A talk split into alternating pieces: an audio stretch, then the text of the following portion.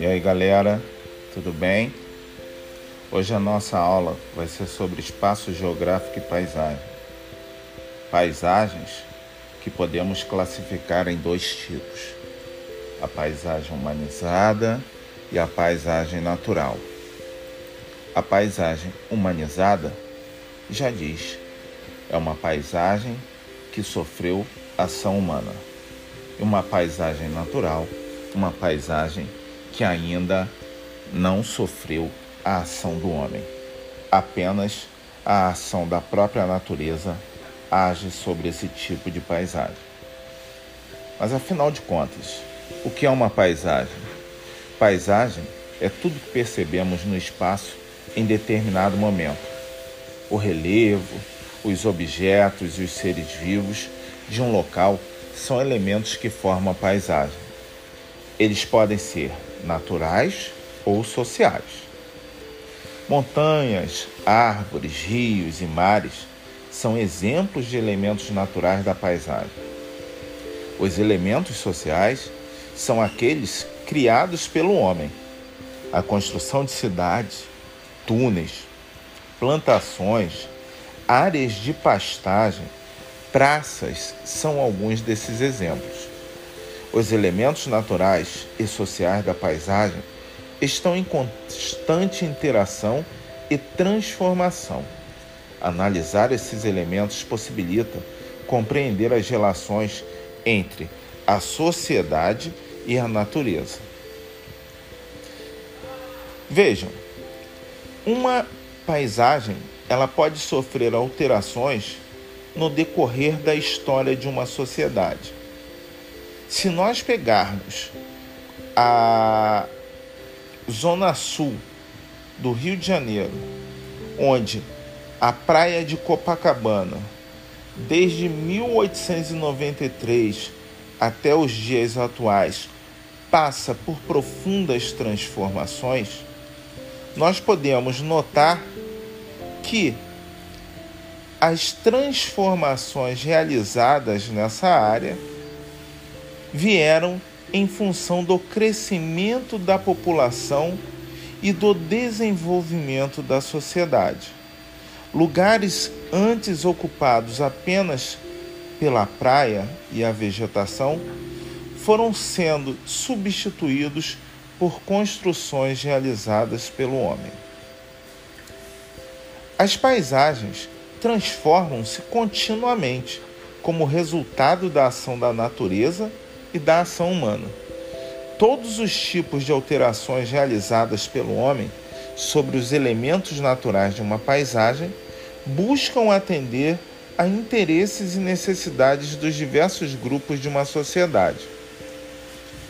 A natureza também contribui para mudanças em uma paisagem, pois a ação das chuvas, através da erosão pluvial, dos ventos, através da erosão eólica, da temperatura através do intemperismo e dos rios através da erosão fluvial e outros fenômenos são responsáveis por mudanças em paisagens naturais e paisagens humanizadas.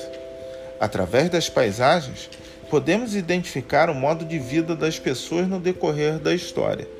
Os elementos sociais presentes nas paisagens variam de acordo com o modo como cada sociedade se relaciona com a natureza e seus interesses, os recursos disponíveis e os conhecimentos técnicos acumulados ao longo do tempo.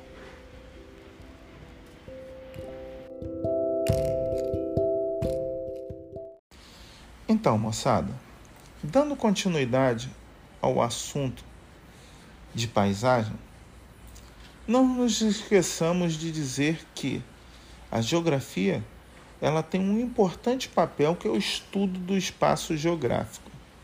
E a paisagem nada mais é que uma parcela do espaço geográfico. Essa parcela do espaço geográfico é uma parcela que está no nosso campo de visão. E por isso é chamado de paisagem. Agora, o que é o espaço geográfico? O espaço geográfico é o espaço que o homem ocupa e transforma no decorrer da sua história através de suas relações com a natureza. Por isso dizemos que as paisagens estão constantemente em mudança. Ok? Mas assim, somente a paisagem é uma parcela do espaço? Não.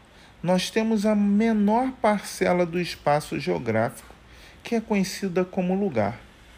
O lugar ele pode ser entendido como parte do espaço geográfico efetivamente apropriada para a vida. Área onde se desenvolvem as atividades cotidianas ligadas à sobrevivência e às diversas relações estabelecidas pelos homens. Em suma, o lugar é um espaço de vivência onde o homem estabelece relações afetivas. Agora, o que são esses lugares? Por exemplo, a sua escola. A sua escola é um lugar cuja função direta é o aprendizado, é o ensino, é a educação. E nesse lugar, as relações afetivas se estabelecem por esse propósito. Um parque. Um parque é um lugar de quê? De lazer. Portanto, as relações afetivas estabelecidas ali seguem o propósito de lazer, de descanso, de relaxamento. Ok? E os diversos outros lugares, por exemplo, os templos religiosos, as igrejas, cuja função é a oração. O propósito principal é esse, e as relações afetivas se darão em cima desse propósito. Ok?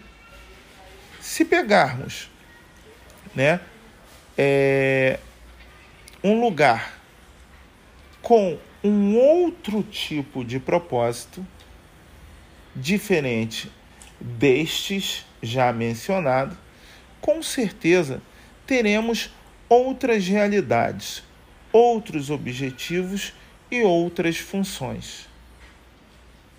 O lugar, se pegarmos o globo como um todo, o lugar é a menor porção do espaço geográfico. Se falarmos em espaço geográfico, o maior deles seria o continente, que são os espaços ocupados pelas sociedades e transformados por elas no decorrer da história. Um grande abraço e até a próxima aula.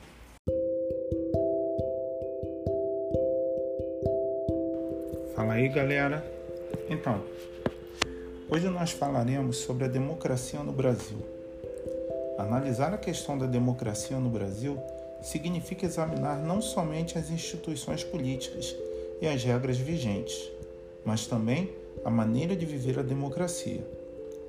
Pode-se dizer que ela ainda uma possibilidade, pois as forças de manutenção de práticas antigas são muito poderosas. Vejamos alguns aspectos dessa questão no Brasil. Democracia e representação política. Como vimos, a democracia envolve diferentes práticas e instituições.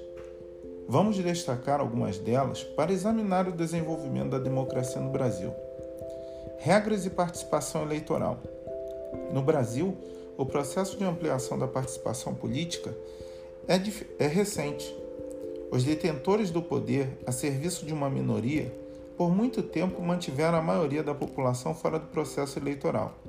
Só para termos uma ideia, da proclamação da República em 1889 até 1945, os eleitores representavam aproximadamente 5% da população, com poucas variações. Em 1960, esse índice havia subido para, para 18%. Em 1980, 47% da população podia participar das eleições. E, em 2006, perto de 70% dos brasileiros tinham direito de voto, ou seja, 100 anos se passaram para que a população pudesse participar majoritariamente das eleições no Brasil. Houve mudança também na consciência do eleitor. A prática de comprar o voto dos mais pobres diminuiu gradativamente à medida que se intensificou o processo de urbanização e se reduziu a pressão dos coronéis, entre aspas, e seus comandados sobre a população rural, que era a maioria em 1960. Contribuiu para essa mudança o desenvolvimento das regras eleitorais e das técnicas de votar, principalmente o voto secreto com cédulas únicas impressas e a introdução de urnas eletrônicas, além da fixação de regras mais claras e a fiscalização pela Justiça Eleitoral. A luta por direitos e participação política. Após a proclamação da República, surgiram vários movimentos em busca da participação política. Os movimentos de trabalhadores sempre estiveram à frente na reivindicação de melhores salários e condições de trabalho. Várias lutas foram empreendidas, mas sempre reprimidas, pois a questão do, dos direitos, por muito tempo, foi vista como um caso de polícia ou uma concessão por parte de quem detinha o poder do Estado. O crescimento da participação institucional nas decisões políticas é uma das conquistas da população, que se mobiliza e cria organizações para isso, e não uma concessão dos governantes. Há leis e disposições que geram direitos, mas com frequência não são regulamentadas e, portanto,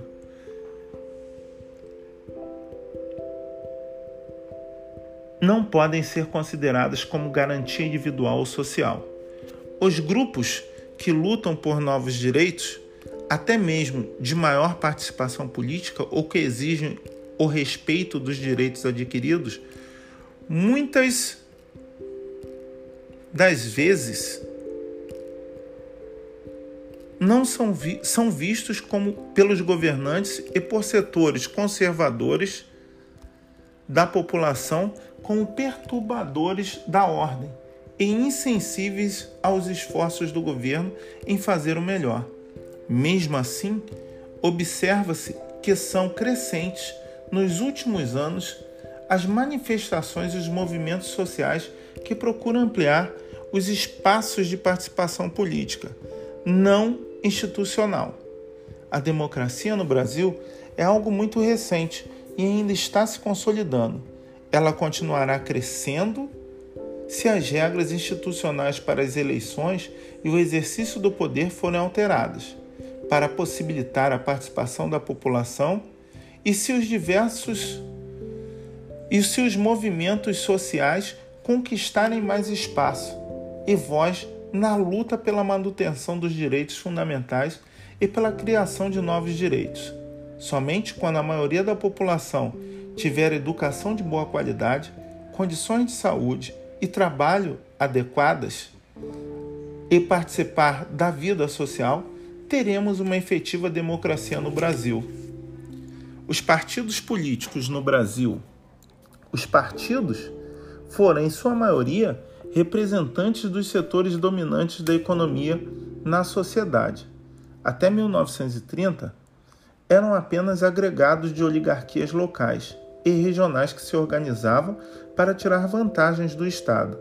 Havia apenas uma exceção: o Partido Comunista do Brasil, PCB, criado em 1922, que propunha ser a voz dos trabalhadores. Pode-se dizer que só depois da ditadura Vargas formaram os partidos nacionais. Os principais eram a União Democrática Nacional, UDN, que representava a burguesia industrial e as classes médias urbanas. O Partido Social Democrático, PSD, que representava setores rurais e semi-rurais, e o Partido Trabalhista Brasileiro, PTB, que representava o sindicalismo e o movimento trabalhista. O PCB permanecia ativo, mas caçado em 1947, passou a atuar clandestinamente. Em 1965, entretanto, com a ditadura militar, todos os partidos foram cassados. Em seu lugar, foi imposta uma estrutura em que havia só dois partidos, como vimos: a Arena, que apoiava e defendia o regime militar, e o MDB, de oposição, ainda que controlados pelos militares. Com as mudanças econômicas e políticas, principalmente a emergência dos movimentos sociais e a luta pela redemocratização, e o fim do período autoritário, desenvolveu-se uma estrutura partidária no Brasil. Diversos partidos se organizaram, além dos já mencionados PMDB, PT, PDT, PTB, como Partido da Frente Liberal, PFL. Hoje, Democratas, DEM, e o Partido Social Democracia Brasileira, PSDB, registrado respectivamente em 1986 e 1989. Hoje, há uma quantidade tão grande de partidos políticos e tamanha definição em relação aos seus projetos para a sociedade brasileira que se torna difícil caracterizá-los como representação política. Alguns partidos são criados em datas anteriores e depois voltam a se cadastrar. Outros resultam de fusões de partidos já existentes. Outros mudam de nome. Outros ainda são formados por dissidentes de vários partidos, procurando espaço para desenvolver as atividades relacionadas aos seus interesses particulares. Em suas práticas, no plano interno, predominam a falta de democracia e a pouca vontade de promover a alternância entre as diversas tendências, quando elas existem, o que pode ser observado na tomada de decisões para a escolha dos candidatos aos cargos públicos. Como destaca o sociólogo Rudar Risse, mais do que um canal de participação dos cidadãos, os partidos são imensas máquinas de tipo empresarial em busca de voto. Os partidos políticos caracterizam-se cada vez menos como representantes de determinados setores e interesses da maioria da sociedade, apresentando-se sem uma definição muito clara. As diferenças entre um e outro são praticamente dissolvidas, pois há uma fragmentação de interesses internos que os limites dos partidos não comportam. Assim, no cotidiano do parlamento brasileiro, o que se vê são grupos que se reúnem em torno de corporações de interesses. Os grupos, bancadas, né, como a ruralista, evangélica, sindicalista, ou grupos regionais. O Congresso Nacional, as Assembleias Legislativas e as Câmaras de Vereadores, o Legislativo brasileiro em seus vários níveis, são as instituições políticas com mais baixo índice de credibilidade nacional. As instituições da democracia representativa, portanto, ainda são vistas como espaços para conchavos, corrupção e negociadas. negociatas e poucos de seus membros têm credibilidade perante a população.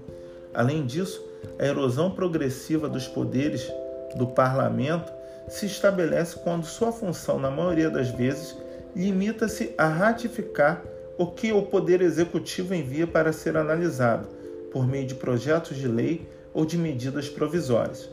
A pauta de discussões fica na dependência da maioria ou menor sensibilidade do governante em relação às questões que afetam a maioria da população. Na próxima aula, continuaremos falar sobre reflexões do, é, sobre o Estado e a sociedade no Brasil. Por enquanto, fiquemos atentos a esse conteúdo para posteriormente podermos trabalhar sobre esse tema. Um abraço e até a próxima aula.